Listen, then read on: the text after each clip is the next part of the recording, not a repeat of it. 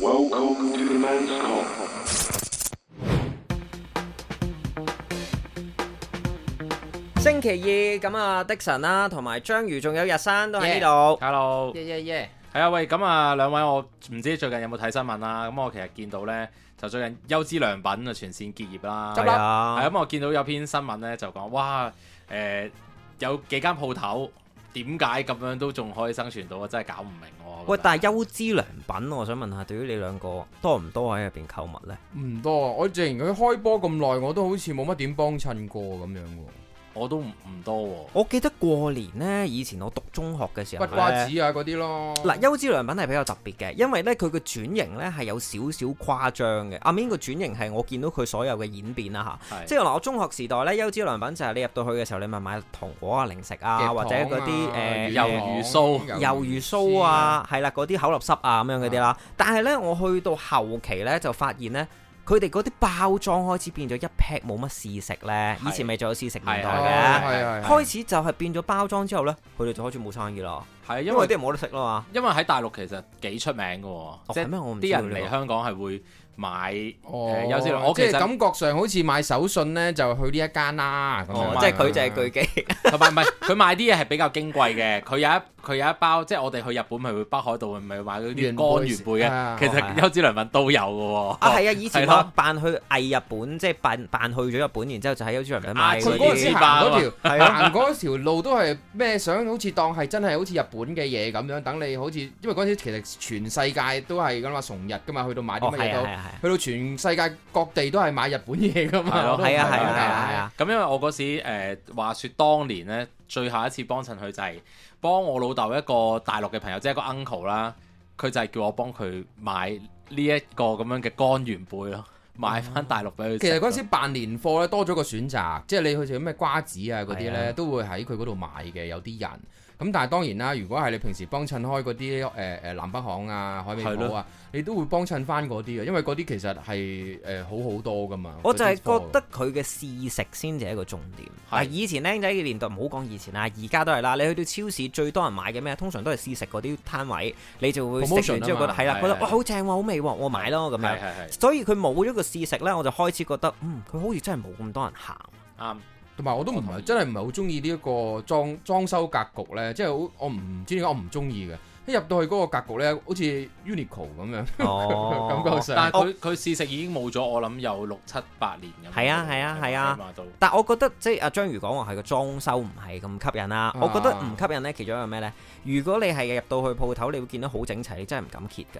係。哦，佢一定要亂亂地啊，咁係啊搞搞到，哎，人哋都個個都係咁噶啦。但係佢咁上架好齊㗎嘛，啊即係你冇窿㗎喎，你係見到密密麻麻㗎啊喎。冇人買啊，係啊，所以就冇人買 咯，冇人夠膽埋去睇啦。係嗱，優質良品係其中一個啦，仲有啲咩選 擇呢？嗰個新聞報就 有咩選擇啊唔係即係你即想係佢話佢點話名人哋執笠啊嘛， 而家你唔係啊，即係佢嗱，人哋唔係咁嘅，人哋覺係得係係優之良品執笠好可惜。不過有七間我就拗頭唔明點解呢七間咧仲唔執笠咁樣。 哦，有邊即七係間佢覺呢？啊得咁嗰個嗰個寫嗰個記者有啲人留言都有鬧佢，因為我都有啲我都唔認同啦。其實我有啲我都唔認同，點解佢你會有執笠睇過㗎？唔係唔係，係我嘛 冇睇啊。但係我覺得咧，譬如名將啊執咗噶嘛，係啊係啊我覺得唔應該執咯。即係劣食界名將係一個名店嚟㗎喎。係啊，劣劣食界嚟講嘅話，我覺得我係會去挑戰咯。即係你有啲咩係會令到人哋去挑戰咧？其實都係一個歡迎嚟噶嘛。即係係你喂，我嚟到就係睇下你有邊一樣嘢係令到我覺得你難食而頂唔順嘅。係咁我就為止我達成我嘅挑戰啦。咁呢個都係吸引我去呢間鋪頭嘅原因嚟噶嘛。啊名將係打大佬嘅區域嚟㗎嘛，即係佢但係係嗰我其啲實我覺得食咗幾，我食咗幾次，但係優之良品我真係真係買嘅，真係可能五隻手指數得晒。但係咧食名將咧，我真係誒、呃十隻手指數得晒。 其實名 將嗱，我我自己都係名將，有即係有食過啦，我又覺得未去到係啊咁差嘅。係啊，我都覺得唔係好，即係你話哦紅豆軍艦係咪真係咁差咧？其實我覺得我拍過落口嘅，嗯即係我覺得唔係壽司咯，但係佢係一個食物咯，係咯即係我我我唔覺得係有啲咩特別嘅難題去令到我擺唔到入口嘅。但係好好可惜，名名將係冇喺個 list 入邊嘅，冇啊㗎。冇係啦。佢而家講緊係未執，但係就即嗱，係不如講唔執下啊有，執但唔但到啊但係我想講個別有一間半間咧係我自己冇熟熟地，但係我又未聽過。唔係冇去自過我有咩呢啊嘛嗱，第一間啦，第第一間嗱呢個呢個係別代表邊嗰篇新聞嘅立場，唔代表我哋三個係啊人。梗係啦第一間叫農場餐廳，喂，農場餐識唔識廳我有 feel 識喎、啊識唔識啊我以前僆仔住青衣呢，我差唔多每咁上下時間就落農場食佢同㗎啦。嗰啲花園餐廳有咩拉楞㗎？啊，咁又有落花園勁啲有喎嘅，出名啲嘅。佢話花嗱園呢間呢，佢就有唔少人係食情懷，不過呢，但係啲扒絕對係衰過極大部分茶餐廳同埋快餐店嘅，我以前有個都好食喎，係嘛？我以前成日都食農場㗎。即係食情嗱，懷當咯然我冇食佢話咗你十幾年，我冇係食十幾年，我而家唔敢講。啊咁但係我知道呢，即係呢間餐廳呢，喺近日呢都已經喺呢個 YouTube 界滿城風雨㗎啦。咁啊，因哦，為原來就係嗰係間有啊事，件發生，係啊係啊，就係呢間咩啦事，啊就就係呢間啦。阿咩咪事後話俾你聽，因為好多人都知㗎啦呢我 Dạ, 單真係嘢冇。留意係啦我冇留意啊，我係啦睇 à? YouTube 係睇外國嘅。咁但係因為呢間呢間鋪頭其實已經係出咗誒誒誒一個聲明，同埋亦都已經係即係報咗警㗎啦。係咁但係嗱，即係嗰啲我哋唔涉及啦，唔關我哋事啦，啊係咪先？啱啊咁啱但好八係卦我哋就只不過係話，我覺得農場我又冇，我細個仲係好懷念嗰個嘅醬咯。Ừ, 即係嗱，通常食扒嗱我餐睇翻幅相，我記得啊嗰個標誌唔係淨係喺你嗰邊先有噶嘛，咩啊？佢係誒類似連鎖連鎖嚟㗎㗎，嘛，係啊連係啊，鎖式我㗎認得佢個樣啊，係我啊認得係啊，，但我就係話農場以前因為啱啱開始有呢一喺間邊嘅嘢，咧？我我又對呢個名好熟悉，其實好多鋪頭都有，好即似係好我多食區都有過但㗎我。唔佐記得敦嗰啲我都見到有嘅喎，佐敦好似油麻地，咁然之後有青衣，跟住唔知就屯門，我唔知有冇啦。但係總之係有好多地方㗎，可你能當我食過嗯佢佐敦係連鎖式啦。係咁但我就係印象當中係唔差嘅。好，跟住咧， OK 跟住咧，跟住跟咧，住好，第二間你應該有識，我樓下都有一間絕味，哦鴨我頸，知絕你有味冇喎知唔知知你有冇？我我知邊冇幫間襯啊過，大陸我冇唔幫係襯大陸過係好受歡迎嘅一間鋪唔頭，係啊，嗱呢間咧係新加坡公司嚟係嘅啊咩？但係大陸好受歡歡迎嘅喎，係？嘛？佢係啊但賣係嗰啲我想講呢，絕味呢，呢一種嘅模式同埋呢種嘅食品呢，喺大陸受歡迎呢係。未有鋪頭之前已經好受歡迎，因為喺大陸以前係好興食一啲誒係鴨頸街邊鴨鴨舌鴨啊、頸鴨頸啊、滷水嘢啊嘛。係咁只不過佢就靚包裝，然之後變咗一個連鎖式，咁所以絕味呢間即係其實都好有一佢係間麻辣嘢嚟嘅，即係有一間咧喺開到去誒誒，唔記得咗係咪絕味咧，定係唔知有一間係乜嘢咧？又係賣呢啲咁嘅鴨鴨，即係呢啲咁嘅頸啊、係鴨頭啊，佢去到日本都有分店㗎。哦咁勁，係啊，我上次喺池袋，因為我通常都住池袋嘅，係跟住之後你咧都。忍唔住買張包係咪？黐線 啦！我係見到哇，開到呢度啊，唉，淪陷啦咁樣，即係我覺得係冇可能嘅事嚟嘅。不過誒、我又唔可以咁講嘅。咁你嘅人哋間 TB TB 都開咗去日本啦。哦，咁啊係，我嘅 Ten 咪 Boy，先係哦唔好講到咁咩先哦，Ten 哦 Boy，我哋係好少嗌 TB 嗌出頭嘅，我哋嗌 Ten Boy，我哋 OK，Ten Boy，淡仔，OK，咁但係淡仔，我覺得佢開喺日本又係特別嘅，因為佢而家佢想發誒出國際正啊！佢哋咧，咧嗰個餐誒，即係誒之前睇咗好多人誒去嗰度已經食食咗啦，即係啊係日本嘅誒香港住日本嘅 YouTuber 好嗯多都去食咗啦嗯。跟住咧好正喎，我我見到原來咧佢哋嗰個誒誒名牌啊嗯。佢係寫住，如果係女仔嘅話咧，佢係會有個誒、個人個名啦，個嗯女仔個名啦，後邊有姐姐咯。哦係咩？哦即係佢淡仔係咪姐姐日本先有㗎？唔係啊，你香港冇噶嘛，香港連名都冇啦，冇話啦哦。香港冇名牌嘅咩？我唔知，我好少睇冇到。噶冇噶冇㗎。 O K，好啦，咁啊，淡佢話仔，絕美咧，嗱對佢個評價啫，未見過有人買嘢，仲要喺人流多嘅地鐵站街鋪嘅位置。但老實喎，呢個我都見識過，真係冇乜人行嘅喎，因為地鐵站有嘛，係啊絕味冇冇冇人買嘢㗎，我都覺得係比較少，係啦。係咯。有人行入去我都覺得我想望但下係 weekend 唔佢買唔買係嘢。 weekend，我樓下嗰間係有人有，哦係啦，weekend 係有人。冷氣咁但係我諗成個香港總有人中意食鴨舌嘅，你見旺角鴨窗頸啊，唔係 sorry 鴨頸，成個旺角個街頭咪 corner 位有一冷氣唔係間，大陸真係好多，我覺得其實佢個誒誒公司個底好雄厚啊，係即係其實佢唔介意嘥啊。我諗其實有好多係誒唔係唔係喺街度街客咧，其實佢唔需要啊，即係其實好多公司可網能購啊可能。開多幾間，佢當宣傳啫嘛，係啊宣傳個品牌，即係佢個 brand 佢 image 佢喺嗰個地方租咗，通常佢哋都係好細間鋪，都係我啲薄切切嗰啲鋪頭咧，係係擺個冷櫃嘅啫。咪其其實實可能係四分一間。其實整體嚟講，人哋嗰個生意嗰個營銷嗰個問題咧，就係可能我當買一個廣告版咧，係咁你又有喺個廣告版度又有嘢賣，咁你睇個廣告，你見平時賣親嗰啲廣告版咧，你都冇嘢賣㗎，咁咪一樣係擺好大個鏡頭喺度，即係嗰啲紅隧成個成個大 board 喺度話你咩咩廣告咩咩廣告，即係佢我覺得佢個公司嗰個營運咧，當呢嚿錢咧就好似擺一個活動嘅廣告喺度咁廣告樣咯。牌係啦，即係啲人通常我我聽人哋講就話食呢啲誒誒誒誒食物咧，係通常都會網購嘅，嗯。唔會話不過唔係，其實但係啱啱我哋呢個講法係啱嘅，成立嘅，因為在座我哋三個都冇幫襯過絕味啊嘛。都冇啊但係不約而同，我哋都識得呢個品牌啊嘅，係啊啦，唉知佢知佢賣乜哦喎？你睇我哋三個幾了解。因為佢個牌頭太大啦，哎 係佢啦嗰個招牌好勁噶係嘛。啦喂，但係因為賣廣告但係我想講咧，呢間公司咧其實都幾堅抽嘅，即係佢嗱，我哋眼見就係咁多間香港啦，係咪？啊原來佢全球超過係萬二間分店，其實萬二間全球好少嘅啫， 但係但係佢萬二間而家就係話佢勁果然係章魚！啊！唔係全球喎，萬二間喎，你全球有幾多億人啊？萬二間真係少啦。即係我意思，佢開嘅鋪頭啊，即係佢叫有咁上下數量啊，即係我哋香港唔食啫，誒即係不如我哋冇人食誒我哋睇下啫。譚誒阿 TV 有幾多間全球？誒，呢刻你要俾時間我，你俾我時間幫你我搵我哋幫我哋你搵繼續咁我哋講下第三間先啦。哦嗱，第三間咧，我自己咧 personally 以前咧，我去機場嘅時候咧，臨飛或者係臨飛嘅時候，我喺個 food court 我係會食呢間睇嘢過睇過，因為咧真真係唔係太多人嘅。哦。咁呢間咧就係你嘅系列啦，章魚哦係日本係嘢味千拉麵味千拉麵嘅味。千拉以麵。前咧係好出名嘅，誒係因為個老細啦，即係佢哋比較活躍啦，即係成日都會上下電視啊咁樣噶嘛，味千拉麵個老細，係佢會贊助獎門人嘅，以前類似係係啦，即係呢啲啊，好似係喎。係啦係啦，即係我覺得呢個係以前呢，喺我哋未有咁多選擇之下呢係，味千拉麵其實我哋即係細個嗰陣時都食好多嘅。係啊因為咩以前係貴我你嘢知㗎唔知道我嘛？第係啊第一次誒即係誒喺街啊，即係我覺得係由誒誒落落七味粉呢。我記得好似係即係食街外嘅嘢，跟住落七味粉去食嘅呢。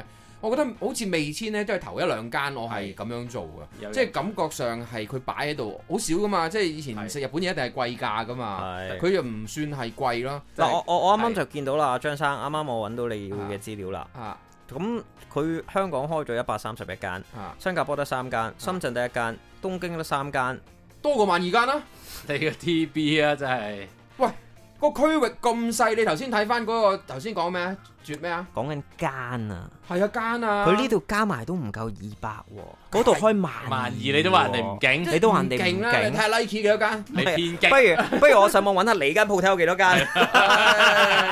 你偏激。一萬二千零一間啊！我一定開到嘅話你聽，我今晚就去登記。係，不過講翻你嗰間先。你而嗱，家因為呢咧佢講味千咧就係話翻工地點嘅 lunch 時段咧，其他餐廳都排晒隊，但係呢個咧就一定有位嘅。咁我咧其實我一定當有位啊我早幾年咧去機場咧去旅行，我都會食一碗味千先至飛嘅喎。點解咧？因為咧平時喺出邊就真係唔會行入去食嘅。咁入到去咧，你都諗起機場個 food court 有啲咩食啫，其實都冇乜特別噶嘛。誒，咁我我會選擇食，唔係多咗啦，而家多咗間啦，拉因為食麵。我係嗰時未有噶嘛，我我真係我講緊我 O 一 K，四疫情前係真係冇。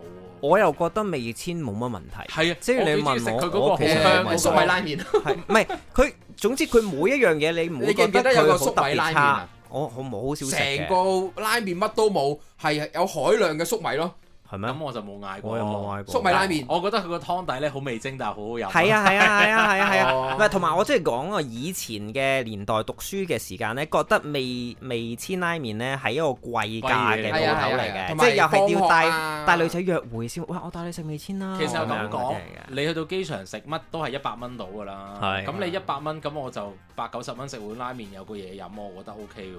同埋因為你譬如你飛去，我覺得最奢侈唔係呢個咯，如果去機場食味千拉麵都唔算係，我覺得去機場食係食麥麥記咧先係最奢侈嘅。我就真係冇冇冇食。通常一早咧得幾間開咗嘅啫，譬如我我係淨係我通常都會搭早機噶嘛，即係啊我好少會搭晏晝或者搭誒一係就好夜，一係係就朝早。但係開嘅咧，其實去到最拉尾咧，誒力戰到最後嘅咧，都係得嗰幾間真係做快餐嘅連鎖，即係麥記啊、KFC 啊，嗯誒係呢啲嘅啫嘛。嗯，其他嗰啲拉麵嗰啲晨早打烊㗎啦，我嗰啲唔會睇咯，直情我去旅行唔會食越，越越南嘢咯。我唔係冇啊喎我我講話出發之前喎。係啊咦的神睇嚟你去機場都有食過味千喎咁。我有唔係我有我係翻翻梗係香唔係港啦，食咯佢落去睇 low 啊，同埋睇 LV 啊，佢都唔食嘢啦。我買買呢啲啦，免税係啊，輕鬆。唔係，係但係我嗰陣時去機場咧，我係有個習慣㗎，我唔會喺我唔會喺外面食 嘢㗎，係我喺機場入邊食嘢㗎，因為入邊平好多㗎，外面啊機係場入貴邊啲食㗎。我嗰個咪就係過完關咯。哦，你係過人關係咯，我過人關我冇睇到未穿啊，我真係去睇下有咩買啊，即係嗰啲 duty free 哦唔係啊。佢而家嗰啲啊佢而家換咗位啊，以前佢而家離係 full 境大 court，即係堂啊嘛拍牌啊嗰啲位唔嘅，係啊，佢而以家前都係嗰一欄咧，嘅以前咧就出邊誒誒，唔係而家都係嘅，出邊有幾間餐廳嘅啫。係啊即係麥記又有，亦出入入邊都有嘅，出邊係入邊都有。咁但係咧兩邊嘅，一個入咗去之後咧就係一扎一係啦，一辣，排以前喺嗰度嘅，而家佢搬咗啦，而家搬咗去另外一邊嘅。你肯定而家都唔係。係啊，我想講兩你年嘅而家搬咗，講真，兩年啦喎我講真，而家 唔知你有冇我哋點知啫？咁我都冇去過機係唔場，好嘈啊！而其家實都唔計執咗好我多講啦。你而 家嗱嗱冇啊！咁你唔夠我叻，因為我舊年十一月飛過，哇，好嘢！哦係咪先你做咩誒環繞香港我遊嗰去啲啊我？去出差，舊年去咗個幾月，柒 差去咗上海哦即係去泰國出差好差想去泰國啊！ 係咁仲有咩？嗱，跟住呢個呢，我覺得我睇完都有啲笑。我講個形容詞俾你聽先。佢話個個西鐵站都有嘅，有時望幾眼唔准 偷睇，都完全唔知佢賣乜。 係啦咁咧呢間鋪頭個名叫點點六，哦，哇！我我爭啲，如果我見到乜乜點點點，好似講粗口咁樣，點點六點你個你個腦六諗咩？啊？踩咗界添，不過唔緊要嘅。呢間賣咩嘅咧？喂呢間嘢，呢間賣嗰啲有機嘢咯。喂呢間嘢我有幫襯啊，我你有幫你襯講緊乜嘢？嗱你而家講有的神嚟講解，好轉個頭話俾你聽，我幫襯啲乜嘢？係啦。 Lovaholic 廣播劇場每周追蹤。逢星期 Men's Come 二、逢星期三、是咁的一星期，逢星期五。海奇說一個星期三種風格，不同選擇， Apple Podcast、Google Podcast、KKBox、Spotify。多個 podcast 及音樂串流平台同步上架。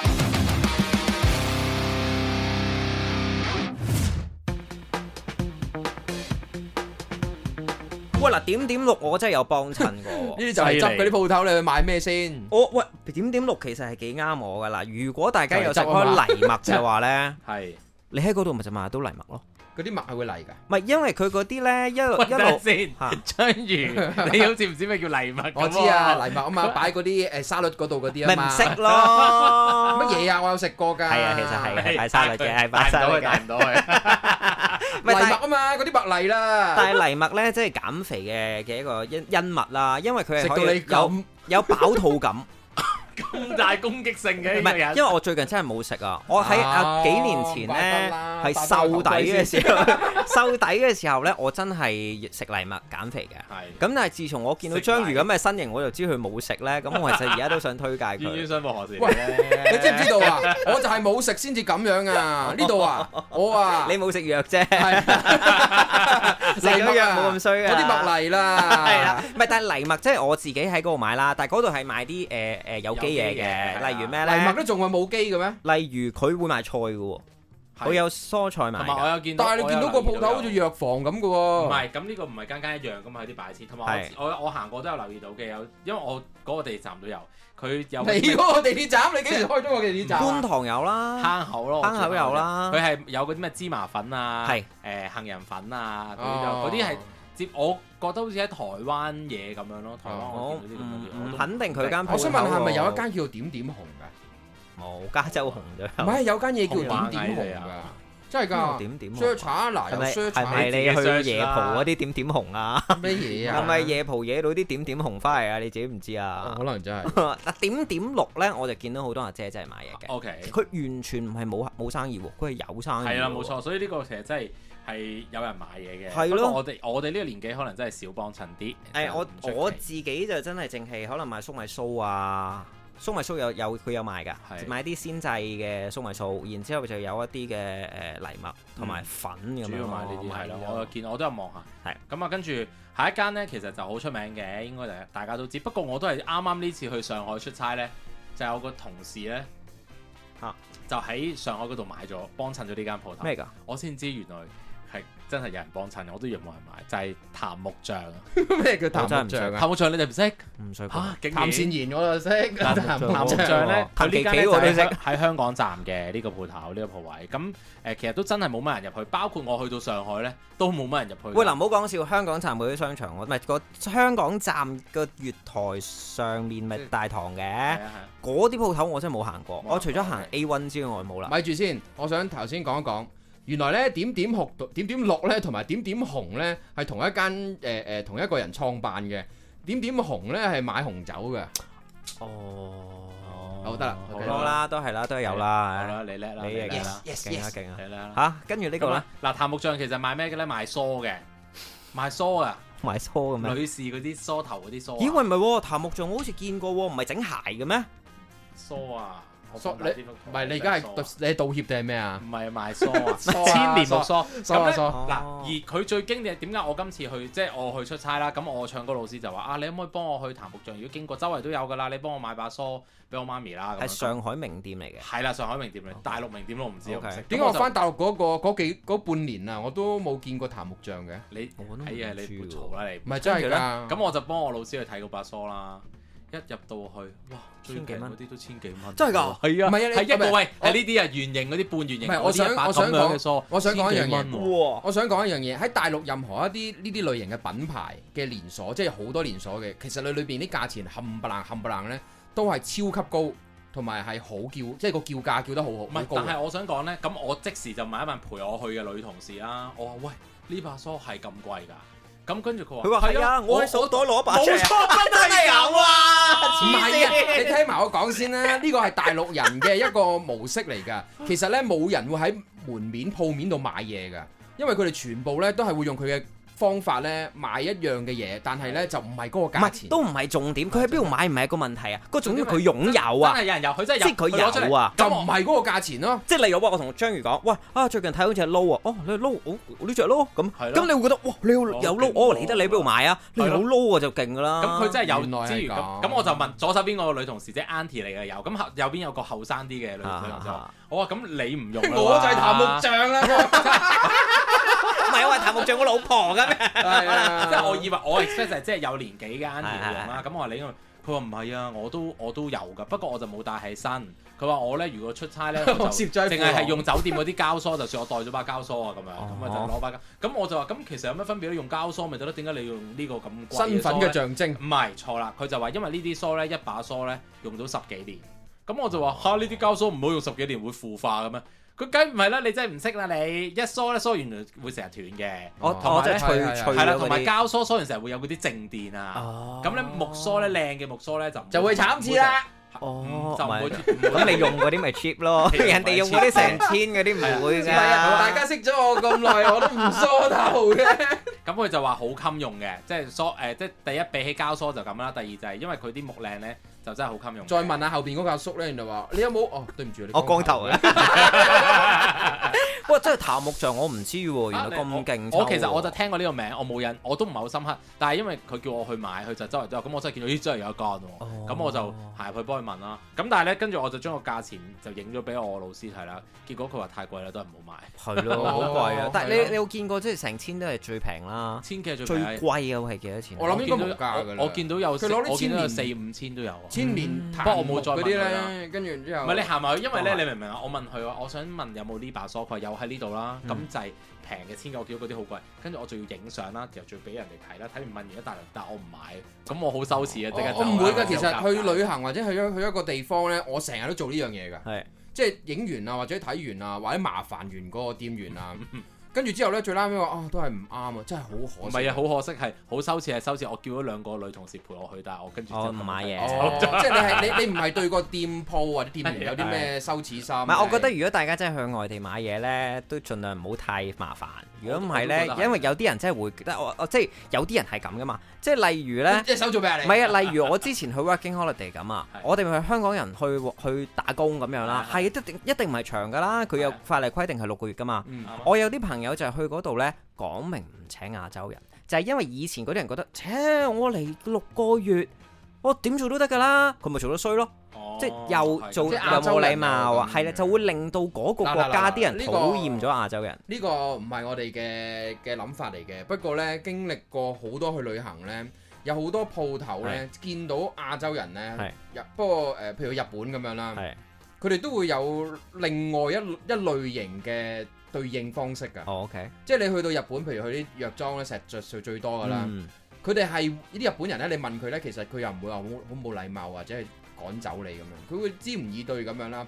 其實佢有好多嘢都知道你想講乜要乜嘢嘅，但係佢佢唔特想登賣。俾你，佢特登揾一個你哋異口同聲，即係你哋你哋差唔多嗰啲咧，揾啲國語嗰啲嚟嚟招呼你。哦但係一國語嗰啲人埋嚟咧，我哋就唔鋸㗎啦，我哋就即係雖哦雖則我哋想，其實我哋想日本人招呼翻我， OK，係咁我先覺得我賣緊日本嘢㗎嘛。係啊，你又整個話，喂你好啊，喂我我啱啱我哋新嚟呢度做嘅留學生，我識講廣東話，我可以幫到你。嗯咁我又覺得個買嘢嘅意欲又低咗。係雖則我係會有時覺得佢哋係幫到我嘅，因為有時我啲嘢揾唔到呢，我真係問佢呢，我係方便好多嘅。係啊咁但係呢，去旅行嚟講嘅話呢，我真係唔係好中意咁樣唔咯。係，我覺得一個洗牌啦，即係而家大家冇得飛咁啊，但係如果再有得飛嘅時候，大家都做一個好嘅旅客，咁就會起碼令到大家會舒成服日啲咯。成日都話啦，其實最衰嘅客人呢，即係最衰嘅地方嘅客人呢，好多人都知㗎啦，包括自己香港人都知㗎啦。係其實香港人都唔係一啲好客人嚟嘅。係，所以就做好啲啦，咁樣咁啊，除咗譚木匠，跟住剩翻最尾呢兩間，我都可以一次過講啊，因為呢兩間其實大家都好熟悉，而 which is 我都唔覺得，我都唔啊覺得佢冇生意係。嗯係啊一間就係美珍香，哦喂，唔係我真係好食哇喎。好多生意喎。跟住另外一間係花園餐喂，廳，冇可能唔可以詆係毀咯我神。，花園餐冇 係咯，花園餐係廳啦根本冇人幫襯啊。即係我哋都講過啦，就話花園餐花園廳根本就係一個約會嘅地點咯。係咯，佢仲要話又唔係好食，誒一直服務都好差啊咁樣。嗱，差就即係見仁見智見仁見啦智咯。但係你講真嗱，如果我要去媲美食，物真係好差咩？唔係食物誒誒唔差，算好，唔算好，誒唔算好，但係唔算差，但係誒份量足。但係佢嗰個價錢差唔多咯。唔係佢嗰個價錢嚟講，嗱講真嘅，呢個係公道説話。佢嗰個價啊錢我呢知個咁嘅質質量呢，係算係差嘅。真係㗎。佢應該係比而家呢個餐，佢而家佢唔可以將佢用以前嗰個一路誒誒遞升啊。佢唔應該要加價，即係佢唔應該而家呢個百幾蚊食呢一塊扒嘅話呢，我覺得佢完全唔啱嘅。嗯，佢應該佢個佢嗰個定位呢，應該係做翻六七十蚊一個一個餐。即係佢最以前嗰個價係錢啦咯，六七十蚊一個餐嘅話，我覺得我哋冇嘢可以彈佢嘅。嗱，我自己認為咧，佢個量係足咧，就叫做有咁樣嘅價。六七十。蚊一個餐，你成個麥記都唔得啦而家六七十蚊食緊乜啊？唔係啊，我覺得佢嗰章魚個哥情哦況唔關事啊。佢你而家可能冇佢食過塊扒都咁厚鐵板噶喎，硬啊嘛，即係佢嗰啲質佢料唔好啊嘛，唔佢係，唔即應該係收你嘅意思就係覺得佢價錢同個質量唔成正比，係啦冇錯啦咁你覺得應該要成正比。係咁但係我就想講呢個問題，其實你好多食肆都有㗎。我俾你去嗰間五星級嘅酒店，佢塊扒硬少少你都彈，哇！你咁嘅裝啊潢，你咁嘅價錢，你食塊硬嘅扒，所以即香港人都係會有呢個問題。就係咯，但係反而我自己覺得，而家評論緊嗰件事唔係佢有幾差嘛，係而係佢冇人食啊嘛，係我就覺得佢唔合理咯唔。係冇人食噶。誒唔係你要睇你試下下出旺角嗰間最攞飛啊！係啊觀，塘呢一間，你隨時行入去隨時有位嘅，觀塘我都咁啊睇地，地區啫，即啱係呢觀個塘算你地隨時區行去問隨題。時有位，但係都係呼呼地嘅喎，唔係，係吉㗎嘛好似北風咁樣呼呼地吹唔咯。係啊，有都多人坐㗎，隔離坐晒人㗎係，都。唔係？但我就係唔真覺得，吉㗎如果我哋要去誒評佢嘅話咧，誒另外一間飛鷹都係好出名㗎，飛係飛鷹都係一個招牌嚟㗎嘛。嗯所以其實飛鷹花園，甚至乎帝尾牛扒係，啦，嗯佢都係咁多人食㗎喎。嗯，其實我覺得唔係，我覺得睇地區啦，因為有時食 lunch 咧冇位咧，我想要快啲唉填飽個肚嚟講嘅話咧。我覺得係可以選擇嘅，因為佢 lunch 咧，其實花園嘅 lunch 咧都未係我講緊嗰個價錢嘅，都係係我講緊晚餐晚餐，我唔會選擇八佢十啦九十咯，啊係啦，咁啊誒美晏晝係珍嘛美珍香就更加啦，係都成日有人買肉乾而㗎。家都啊仲排緊隊㗎係喎有好多人真係無厘垃圾，夜晚凌凌晨嗰陣時咬住一塊肉乾嘅，都係未係啊你，真嗱，所以我哋以自己嘅節目去覺得平反，我哋眼見呢就真係佢哋唔係冇人嘅，係係嗯咁啊，我哋自己自己覺得呢，有邊啲鋪頭，啊哇呢啲都唔合理嘅，有冇啲你覺得認為係誒、呃喂佢大佬咁耐都企喺度唔執嘅，有啲咩鋪頭啊？咁耐都企喺度唔執呢，嗱就唔係啲咩超名店。我諗如果係大家企喺嗰個區域生活嘅話呢，你會有同感嘅。嗯就係我哋我先講兩間，我腦海裏面諗兩間。第一間就係葵涌嘅，有一間嘅誒換誒體育運動鋪呢，係執咗好多年都唔執嘅。我諗每一個區都有呢啲鋪頭係咪即係成㗎日都會。成日都會咁樣貼住喺度話咩誒誒清貨大係啦，係嗰啲啊啦，嘛係啦好，啊係啦。誒，我我通常喺商場見到都係運動鋪比較多，佢連住一個四四張紙，然之後就執粒清貨話係啊，執粒喂，清我土貨。瓜灣隔離我條街都有一間咁樣嘅，但唔係賣運動鋪嘅，係好似類似即係雜貨鋪咁嗯樣。係啦，嗱呢啲鋪頭我就覺得，九成都有我就覺得佢勁啦。啊，真係執咗十年堅㗎力嚟㗎，咯噱頭嚟㗎，啊我哋我哋稱之為呢一間鋪頭叫做執笠清貨啊，呢個係佢嘅鋪 名嚟㗎，你明唔明啊？但係唔同類別都有嘅。另外一間我諗最受歡迎同埋最多人識㗎啦，尖沙咀嗰間哦，唱片嗰間唱 CD 鋪，唔係而第家二咪一執咗啦，係啦就係啦係真係真真係係執咗執唔咗啦啦，係啊，搬咗去海防道嗰邊嘅。係咩？係啊，搬咗咋？係 啊，咁佢好嘢，仲我想屹立到講咯。你哋都會應該可能都會留意到一啲誒、呃譬如一啲大商場入邊咧，總會有啲女裝啊或者服裝鋪頭咧比較貴啊啲，成日都冇人幫襯。係哦啊，即係係啊個仲要係個牌子都唔係譬如名牌嚟㗎，譬如 The One 咁樣，咪成個商場都成日都唔係好多人行咁啊，其實係行啊一金個。咁咧，其實原來但係 The 我發 One 現唔咗係呢 I T 嘅咩？係咪就 I T 咧？就即係譬如 I T 佢都有好拆咗好多品牌。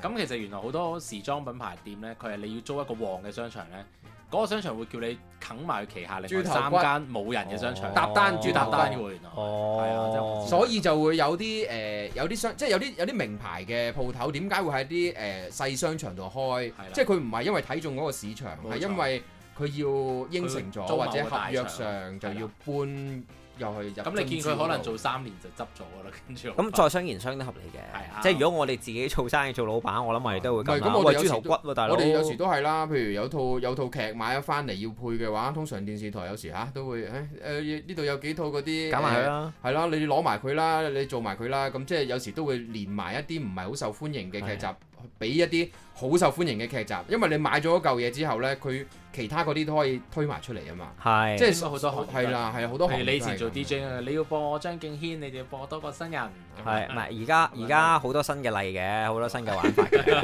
大家留意多啲下樂壇。我哋係要係咁喺度 揭開啲唔窗係，但係我覺得頭先講嗰個咧，即係話喂，究竟誒、呃有冇啲邊啲鋪頭係誒可能未必係佢而家屹立住，但係冇人冇人冇人幫襯，可能係有啲你覺得佢應該係名流青史，或者佢好應即係唔應該係。該執嘅，但係執咗。係啦，佢唔應該執，但係佢執咗咧。我我自己反而最深刻咧，未必真係一啲大名店嗱。如果你問我大名店，一定係食店，食店會係咩咧？一定哈係迪食斯肥。人嗰啲，係啦，我都估到係啦係食肥人嗰啲啦。哈迪斯一哎個個一個經典，哈迪斯咧點嘅經典咧？當其時我記得荃灣廣場。唔熟荃嗯灣。我好少去 OK，anyway，以前咧總之就喺嗰個商場入邊就會有一間哈迪斯你啦。講嗰間哈迪斯呢，我就會諗起另外一間，嗰間叫做 Wendy's，啊係啦係啦係啦，Wendy's 都係冇誒豆皮妹係嘛啊。孖邊豆皮妹。係啦，咁哈迪斯就係其中一個嘅經典啦。以前對冚噶嘛，即係一個哈迪斯。其實哈迪斯同 Wendy 唔唔知點解我自己嘅感覺佢係哋唔識係同 grade 嘅，同佢係，因為唔係個通好似，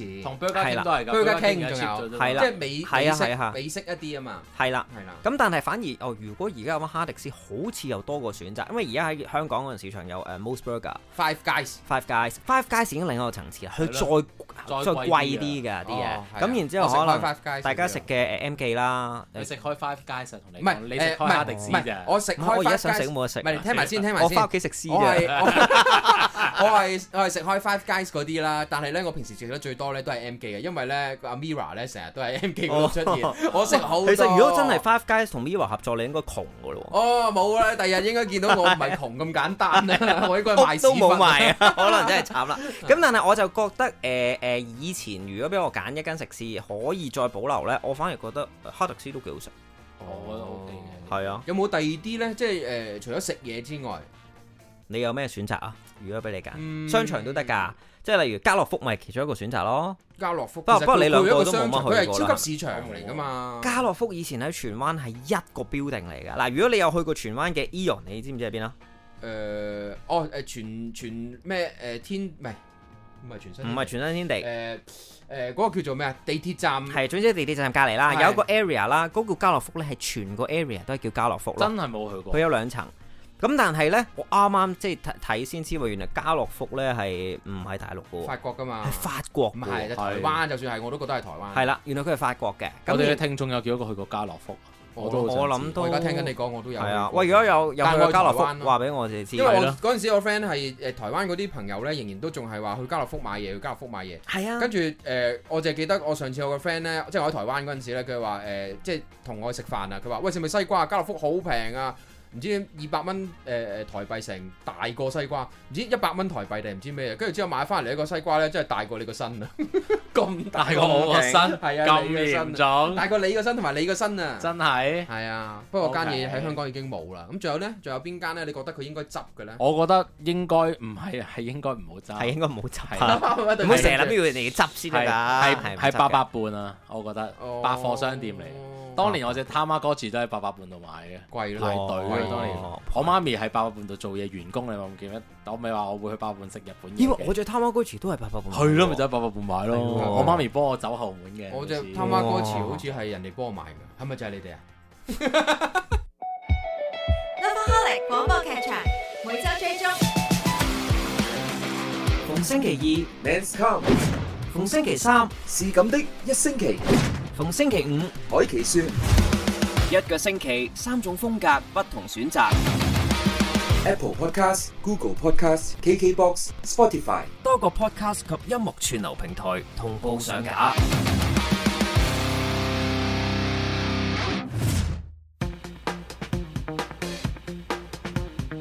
嗱，我哋個題目就一路講呢，有一啲嘅鋪頭可能係誒佢將近沒落啦，開可能冇啦，又或者係啊點解佢會冇咗嘅呢？喺嗰度可能會唔知咩原因㗎，可能突然間佢俾人收咗地啊，成成咁樣啦。但係我又覺得喺我哋嘅圈子或者我哋嘅生活入邊，總有一啲鋪頭呢係你想保留嘅，你好想保育嘅，未必係一個地段，但係嗰間鋪頭你你唔好執啊，你執咗我就冇晒回憶㗎啦即。係好似你買嗰啲成人，唔係即係嗰啲用品嗰啲咧，跟住係係你覺得話喂咦咁難得先運熟咗佢個老係闆啊我，咁難得先揭開得塊布。係啦，跟住你行咗入去，你而家同我執，咁我下一次喺邊度買啊？啊！你嘅經歷真係特別啦唔 係，我啊都冇即係我諗到呢啲講下舉個例嚟嘅。啫，舉個例嚟。 但但我即就係覺揾開得曹查你賣嗰啲 藥啊，跟住跟住之後而家曹查你唔做啦，係啊，你呢個藥房喺邊度揾呢？我就覺得誒、呃其中一個係經典咧，士多。啊！同意啊，香港學越嚟越少士多同啊，埋咧，永遠即係譬如我細個好細個嗰陣時咧，即係小學誒誒誒，即係小學一年班、二年班、三年班去開嗰啲士多咧，其實已經冇咗噶啦嘛。嗯，即係嗰啲士多，如果而家仲有嘅話咧，我肯定我會懷緬啊咯，我一定會成日去幫襯佢。以前起碼啲士多做咩啊？買買咩多？誒抽卡啦，係誒，不過我抽嗰啲卡咧就唔係 Yes 卡，即係唔我係係抽手機嗰 US 卡啲喎。。我係抽嗰啲，我哋之前都講過啦，玩具嗰一 part 我哋都講過啦，我係抽嗰啲叫做食玩啊，即係佢裏邊咧係有一張貼紙嗰啲咧，係仙魔大戰啊啊嘛，啊，係跟住咧記得佢就會有一塊朱古力威化餅嗰啲咧，啊喺嗰我知度啊我成日咧都會去食呢啲同埋食雪條咯，即係你其實你放學去到你做乜都好啦，同埋咧佢喺誒我平時去開嗰間嘅士多咧，隔離轉個大灣其實遠少少噶，誒啲學啲先生咧都唔唔想我哋過去，因為會經過一條馬路。咁通常都話喂唔好去嗰邊啊，因為危險啊，因為我哋得一二年班啫嘛，我哋衝過去噶嘛，因為唔睇馬路噶嘛，嗰度咧。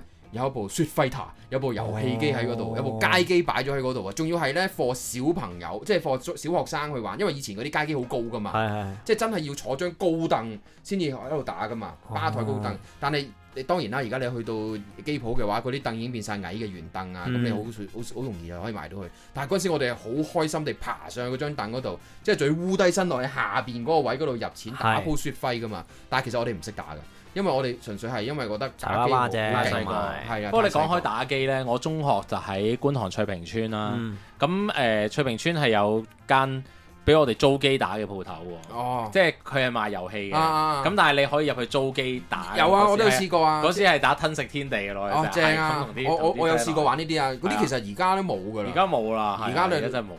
難得而家咪個個都有錢買機嘅，你話應該係啦，即係啊不過我你整部 PS Five 俾人租機打，但係得一個人。唔唔係，其實手你掣自己帶咯其實你有 PS Five 你就贏咗咯， 係嘛，擺你已經落係勝利組噶啦。要唔要租機打一個鐘幾多錢咁樣啊啦？唔係，我覺得呢一操機啲打一個鐘，我去到你度攞部機翻到屋 企啊，就已經過咗一個鐘 啊。啦。唔係，我覺得喺呢一個嘅誒慢慢消失嘅一啲鋪頭，你會想保留呢。其中一個係入邊嗰啲人嘅情懷。而家點解會開始冇乜呢啲嘅誒打機啊成成呢？嗰啲人情願你快嚟快去啦係，喂你入嚟買完走啦，即係其實有幾多好阻似住啦誒，即係旺角樓上書店咁樣嗯。即係其實我係覺得誒，我以前中學我會成日上去田園啊，即係你哦係你你係會開益啊嗰啲 friend，即係你會上去睇書呢，即係你會睇下有啲咩書啱睇。即係我唔係話嗰陣時文青啊，嗯即係話我想做呢啲嘢，但係我覺得喺上面有冷氣涼，我又可以睇一啲誒誒唔係課本嘅書。咁我我覺得冇咁嗯但係唔係大喎，壓有啲係包咗膠嘅喎，你想睇嗰啲，誒、我我嗰啲嘅上邊冇㗎，冇冇呢 啲㗎，冇呢啲㗎。因為田園風味， 係啊全部都好清新嘅。哦我落銀龍嗰度食 白汁嘢啦，係咪 OK 咁啊啊，，但係我就覺得嗱，以前你講其中一個就係、誒、書店啦，嗯我覺得另一種係以前有而家冇嘅風味，係慢慢滅絕咧，係咩啊？嗰啲人對個鋪頭嘅貨品好識嘅，你入去嗱，我即係書店咁樣好啦識，樓上嗰間書店咁好樣。形式哦頭先同你講嗰間誒咁樣啦，即係入到去咧，你喂誒唔好意思，我想問下咧，你哋係咪有一本邊個作者嘅書？哦，得啊，揾俾你啊。嗯，知咯喎。隔離嗰個再問咧，啊，我見過啦，封面係點？哦，得，我知，我揾俾即你係啊。好似好有人情味啦，同埋好好好熟啊佢嗰件事係。真係對貨品認識。佢自己都好中意嗰樣嘢嘅，係啦 sense 到係啊例如 CD 鋪都係㗎， 嗯，係 CD 鋪都係㗎，好多我一哋入到嚟見到你個樣，你梗係喺度抱團啦，同佢講。係一入嚟見到，咦喂，你出咗碟喎咁樣，我又見到你係咯啊喎。尋晚咁樣你房事俾人哋拍咗片。 咁嗰啲係你 你喺啫。露台 啊，啟德嗰個露台嗰個唔通就係你㗎你啦？啫，咁但係就係呢一種咯，我覺得嗰個人係熟悉同中 意咯，係。因為譬如 CD 鋪你入到去，你唔一定係揾本地歌手，你買 Mira 咁佢都知啦。咁係你同佢講，喂，我想要誒嗯幸田內美嗯嘅誒日本版嗯喎，啊咁有冇咧？咁樣咁咁其實有啲碟佢 都可以都好唔識答㗎你話嘛。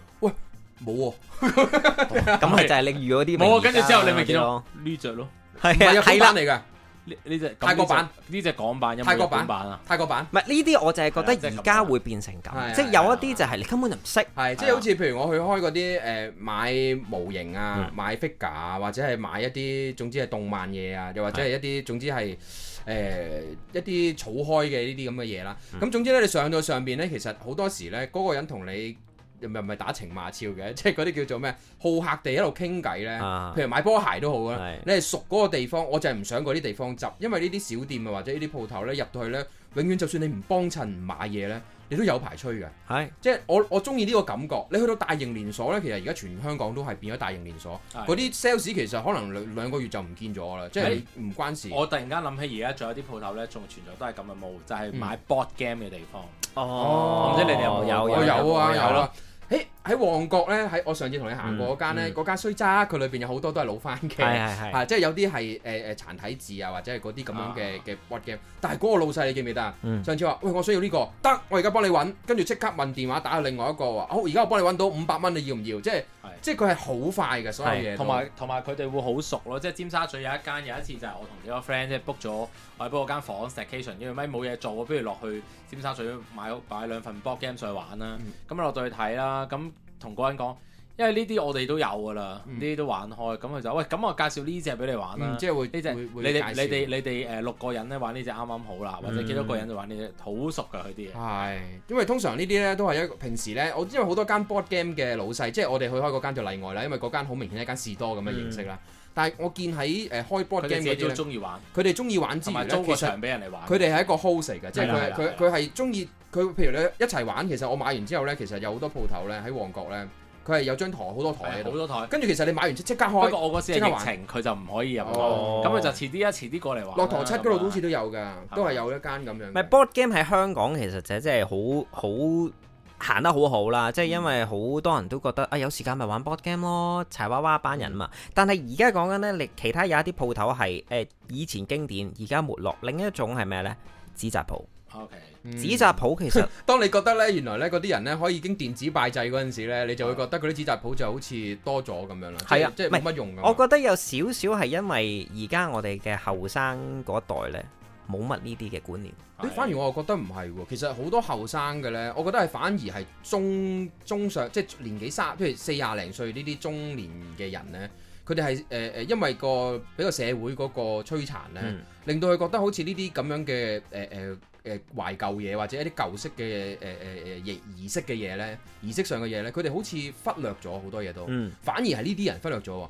而後生嗰啲呢，再後生啲，譬如十幾廿歲嗰啲咧，即係有個有個求知欲嗰啲呢，佢就會覺得呢啲嘢係要保育嘅喎。嗯反而係呢啲人去令到嗰啲人去做翻呢啲嘢，中間嗰個斷層啊，先至係令到呢啲嘢執笠嘅其中一個原因。我覺得係有一撮人係想保育會去學習，但係我講緊嗰撮係我哋後生好多都會覺得咩呢？唉，我屋企拜神呢，有時好煙㗎，如果我自己住呢，我就唔想咁麻煩啊啦，咁樣。唔環保啊，咁係啦，又燒咁多嘢啊，啊，又唔係啦，唔環保啊，咁係啊係啊即係有啲人就會開始唔同咗。但係我而家真係問咗好簡單嘅問題，嗯識唔識拜四角啊？我識識唔識拜四角啊？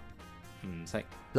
已經係好有兩即係一個識一個唔識啦，已經係有呢個問嗯係題。啊因為其實唔係呢個問題咧，係好難去去去去去講嘅，因為咧，譬如點解我識咧？因為我我我屋企咧，嗯其實係開誒、呃花店，係嗰啲誒呃誒誒誒殯儀花店嘅。係咁變咗我知咧，其實好正常，嗯因為我會有呢方面嘅知識誒、呃吸收咗啦係，即係由細個到到而家嘅，即係你話呃誒誒誒個有人死咗啊，或者係過身啊、先人啊，或者嗯點點點嗰啲儀式上啊，所有嘢咧，咁我都會略知一二嘅。係咁，因為你係啦你你嘅範疇係啦你可能會認識係啦啦，但我就再問啦，你去朋友屋企多唔多？朋友屋企會點香嗱，唔係講緊嗰啲話啊裝擺香係啦，嗯真係裝香我喎，屋企有我老豆，係，啦我嗱。裝俾我老豆咯，係啦，即係如果可能屋企而家自己搬出誒嚟誒反住，而反而我就冇冇呢一樣嘢嘅喎。因為你自己住啊嘛，我同媽咪住啊嘛，哦唔係咁佢都係即係佢自己住，佢都可能有機會裝香，不過佢哋不嬲冇做呢樣嘢嘅。誒點解唔做呢樣嘢呢？其實呢，本來我阿爸未走之前呢，佢都係會點檀香嘅，係？係因為呢，我其實同佢爭持咗好耐㗎啦。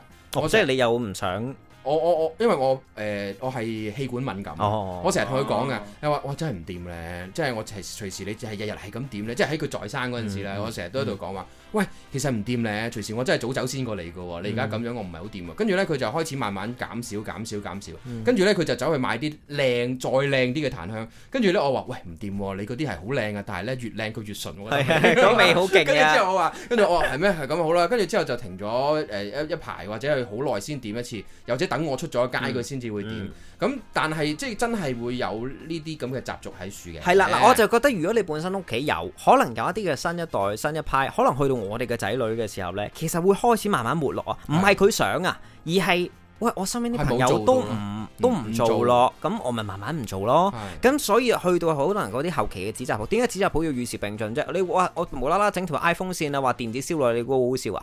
嗯即係嗰啲嘢唔係笑噶嘛，唔係攞嚟俾你笑噶嘛，咁只係佢要跟翻個時代啊。如果唔係，咁佢咪脱晒咯，嗯。咁佢就慢慢俾人淘汰誒、㗎啦。反而係我見好多紙紮鋪啊嗰啲嗯咧，即係你話啊點解唔執啊？咁其實佢而家靠好多好多其他誒、另外嘅生意翻嚟做。其實有好多藝術家或者藝術品咧，都同紙紮鋪咧都會聯成，即嗯係你唔會見到好大嘅 brand 話 crossover 係。但係其實佢原來佢接緊嗰啲生意或者 order 咧，其實做出嚟嗰啲嘢唔係俾先人嗯嘅。好、多人而家我哋做緊見到嗰啲手工藝品咧，其實都係紙紮鋪度紙紮紙紮鋪度出嚟嘅。嗯咁、變咗其實誒佢哋會一開始轉型咯。係所以你話見佢哋執呢，其實我哋都驚嘅，即係我都驚見到呢啲，因為有啲人唔轉嘅話，咪做唔到咯。係係㗎，啊，所以我都會驚呢啲但係好咁多樣嘅鋪鋪頭店冇呢。啲，我哋覺得要保育嘅都係啲舊式嘅鋪頭咯。同埋我有一個朋友，佢爹哋都好出名，好多報紙都訪問佢，嗯就係用手紮嗰啲中秋節燈籠。哦，其實嗰啲都係紙紮佢鋪佢阿嘅。爺，但係佢係專做燈籠嘅。哦，哦係，啦佢阿咁啊爺專做燈佢佢三代籠， 我見你突然間分開即係咗佢老豆都講係，佢阿爺同佢老豆都係，佢阿爺同佢老哦豆。啊咁啊咁啊，成全咗一個一個。仲有好多嘅，紙你粒話咯以習前俗上要做嘅嘢，譬如嗰啲舞龍舞獅哦啊、係獅啊頭啊，係啊或者係係啊嗰係啲啊，其實你都係誒誒會會沒落㗎，都會冇㗎。係因為疫症冇火龍都即係有有好似有一年冇搞到，而家變咗真係冇火龍咯。係啊，而家冇火龍啊 沒。有火 龍。係啦，咁所以我覺得其實香港好多呢啲咧經典啊嘅嘢咧係可以保育嘅。不過我自己我自己呢個我自己睇法啦嚇，我會覺得誒、呃有啲鋪頭真係唔好食咪唔好食咯，你咪唔好去食咯我。我想即即係哦係我你想想最即係整一個題咧，我想大家喺臨尾嗰陣時咧嗯講一講啦，而家可以諗下啊喺臨尾嗰陣時咧講一講有邊間鋪頭咧，你真係好想佢執咗 佢啦咁樣，我想係你唔係我諗大每家人講一心間心目中自己一定係有 嘅，即係嗱，我開嚟冇意思，即係係我講緊嗰樣嘢係一個同你去外國旅行一樣，嗯你可以做得好衰㗎，你係可以啃平一間鋪頭，係你啃到佢直但情翻係香唔到港就身嘅。好似唔係咁好啊㗎嘛。係啦，即係如果 如果你覺得而家喺呢個疫症，你係好艱苦，哇，好慘啊！我工都冇得翻啊，成成成。係咁係你諗下嗰啲人，如果俾你啃平完之後嗰人嘢執笠，其實嗰人都冇工翻嘅喎。係啊，即係我啱覺得將心比己係呢個你自己嘅心態要變咯。啊係啊，咁所以我覺得好嗱啦，，咁啊全部都唔好執啦。係啦，即係我覺得咁你都可以，你可以提供嘅，即係你有冇啲鋪頭你想保育，同埋頭先我哋輕輕問咗有幾多人咩話？問係去題過咩家呢？樂福。係去過家樂福，嗯係因啦為，我真係 personally 唔係去唔去過，我見都未見過，聽都未係啦聽，過。有幾多人真係去過家樂福呢？嗯留言話俾我哋聽啊！係今集 Men's Come 去到呢度，下個星期我哋再見。好，拜拜拜。 Welcome to the man's call.